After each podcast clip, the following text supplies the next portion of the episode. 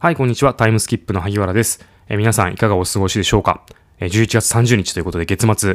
プレッシャーかかってきております。ということで、えっと、明日からは、師走ということになります。今年は皆さんいかがお過ごしでしたでしょうか？噛んじましたけど。はい。えっと、私もかなり激動な年でした。あのー改めてどこかで時間をとって振り返っていこうかなというふうには思います。えーそして来年の2021年の目標を改めて考えて、スタートダッシュ切れるようにできればなというふうに思います。これ早ければ早いほど、あの、いいと思いますんで、あの、やっていければなというふうに思います。で、今日はですね、あのーとあるパートナー企業さんから、あの、ご質問をいただいたので、それについて、あー確かになっていうところがありましたんで、えーご紹介というかですね、あの、深掘りできればなというふうに思っておりますということで、えーご質問いただいた内容というのが、エンタープライズ営業って、えー SMB、まあ、要はミドルレンジ、中小企業のマーケットとどういうふうに営業活動違うのっていうところですね。B2B において。っていうことをあのご質問いただきました。ああ、確かになと思ってですね、あの振り返った時に私自身が、まあ、商品の特性上というところもあるんですけども、結構珍しいのかもわかんないですけど、大企業の営業から入って、えー中小企業の営業をやり始めたという流れになっております。はい。なんで、大企業の営業っていうのが私のベースの営業のやり方になっていて、そこから逆に中小企業にこう降りていったような形のイメージなんですね。なんで、自分なりにこう、そういった系キャリアからですね、こう見る違いっていうところが、あのーご紹介できればなというふうに思います。ということで、えっと、エンタープライズ営業の、えー営業マンとして押さえとくべき、えー特徴と、まあ、違いですよね。中小企業との。まあ、これは当たり前のことかもしれませんけれども、まず従業員数とか資本金の額が違う。これ、中小企業基本法ということで定義にもなっておりますけども、中小企業と大企業の違いですね。まあ、資本金と、えー従業員数で、あの、法律では決まっております。ただ、まあ、じゃあそれが、じゃあなんでそう違うかっていうと、まあ、取引量とかが違うってことですよね。あの、取引の額が全然違うと。というのが、まあ、一番特徴かなというふうに思います。なので、ゆえにですね、従業員めちゃくちゃ多いです。従業員めちゃくちゃ多いと、レポートライン、要は倫理の形態っていうのが、まあ、意思決定者が増えるということなので、長いわけですよね。っていうのが、まあ、かなり、まあ、押さえとこうかなきゃいけない特徴ですよね。まあ、ざくっと言うと一部門、私経理部門向けのサービスだったので、経理部門何名様ぐらいいらっしゃいますかというご質問に対して、いわゆる本当に大手企業ですと50人とか出てくるわけですよね。でも50人って言うともう中小企業様とかで言うと、まあ、全社員だったりしますよね。なんでもうそこの時点で全然違うわけです。まあ、さらに、あのー使うサービスに関わる人たちっていうのも人数がもちろん多いので、でも発注者っていうのは常にやっぱ一人だったりします。なんで、責任をシェアするというか、まあ、発注責任がすごい重たいわけですよね。なので、えー倫理形態っていうのも長い。意思決定っていうのも長い。場合によっては全部門ですよね。総務部だったりとか、購買部だったりとか、もちろん、あの、挙げられる経理部門だったりとか、えー、なんだろう、情報システム部、えー経営企画部、そして経営層、役員みたいな形で、えー、臨機が走ってきます。なんで、もう、全然こう、自分のパワーポイントをこう、綺麗に書いて、社長お願いしますっていう世界とはやっぱりちょっと異なるというところですよね。はい。じゃあそんな中でどういう営業活動をしていくのがいいのかというところですけども、まあ、どっちがいいかっていうところはもちろん商品特性とかにもあるんですが、あくまでもここでは、えっと、中小企業とエンタープライズの比較相対的なものというふうにあの捉えていただければと思います。まあ、一つは、まあ、い、まあ、一本釣りするっていうところですよね。あの、特定の方を捕まえて、エンタープライズ企業の場合は広げていくっていう感じですよね。まあ、これイメージ、概念的なお話になりますけども、中小企業さんで言うと、どっちかっていうとこう広くですね、自社のサービスとか、人で、個人の営業パーソンではなくて、えー広告だったりとか、あのいわゆる認知を広げていく活動ですよね。まあ、広げていく活動をまずして、その中から絞り込んでいって見込み客を見つけていくっていうのが、えっ、と、中小企業マーケットだと思うんですけども、いわゆるエンタープライズの営業って、ここに売るぞと言うと、何としてでも特定の人物にまず会うと。その特定の人物から人脈を拡張させていくという流れが一番こう絞り込んでいくっていう話と、まあ、広げていくっていう話でだいぶあの、イメージ感が違うんじゃないかなというふうに思います。で、えっ、ー、と、その広げていくっていうところで言うとですね、どういうふうにじゃあ広げていくのっていうところなんですけども、まあ、タッチできる人物がどのくらいの人物かっていうところにもよりますけれども、いわゆるこの方とお知り合いですっていうのを使いながら、あらゆる手段で、あの、部長だったりとか、その横の、えー、他部署の人間だったりとかっていうところに、どんどんどんどん自分だったりとか、自社のサービスを広げていくっていう活動ですね。一社に入り込んでいくっていうなイメージです。なんでもうその時点で結構もうイメージ感全然違いますよね。で、基本的にはエンタープライズは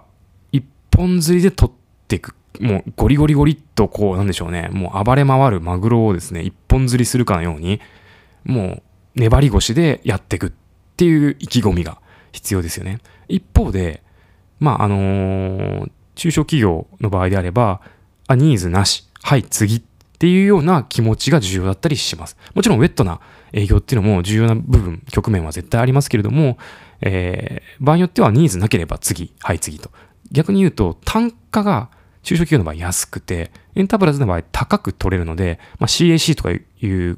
あの概念ありますけども、営業コストがエンタープライズにかけられるというところもあるので、ウェットにウェットにやっていくという感じですよね。っていうのがまあだいぶ違うかなというふうに思います。で、エンタープライズの場合は、一人の営業で戦うというよりは、まあ、自社の味方とかですね、ユーザーとかですね、そういうのも含めて、もう全社を挙げて、この企業を取りに行くぞっていうような、あの、思いが必要なんじゃないかなというふうに思います。あんで、例えば、えー、あらゆるタッチポイントでですね、例えばオフラインのセミナーとかですね、ユーザー紹介だったりとか、まあ、そういったところで、この会社さんも使っていますよみたいなことを、例えばユーザーに言ってもらったりとか、えー、営業がもちろん営業かけたりとか、その営業の上長ですね、上長が、えー、タッチしたりですとか、なんなら社長がこう挨拶しに行ったりとか、あらゆるこう角度からタッチしていって、関係を少しずつ少しずつ構築していくっていう、まあ、釣り糸をこうゆっくりと回していく、粘り腰で回していくというような感じですよね。一方で中小企業の場合は、あの、まあ、ちょっと先ほど重複しますけども、ニーズなしなら悲しいかな、もしかしたらこれ掘ればいいかもしれないなって思いながらも、一方で、あの、取れそうな、あの、会社さんが、まあ、あればそっちを優先的にやっぱりやってかざるを得ないという感じですよね。なんで、えっと、エンタープライズの場合は会社とか部門とか、そういった組あの組織体で、もうあらゆるタッチポイントを使いながら、関係構築を巻き込みながらやっていくという感じが必要になります。